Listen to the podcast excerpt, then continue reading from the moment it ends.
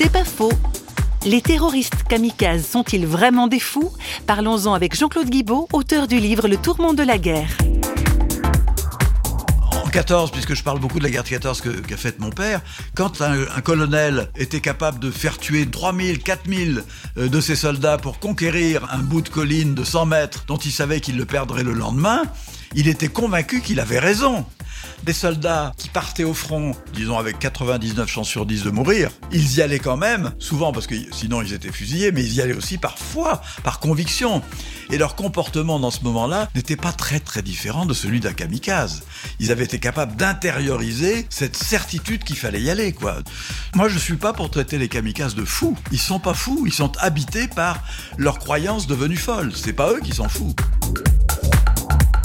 C'est pas faux, vous a été proposé par Parole.fm.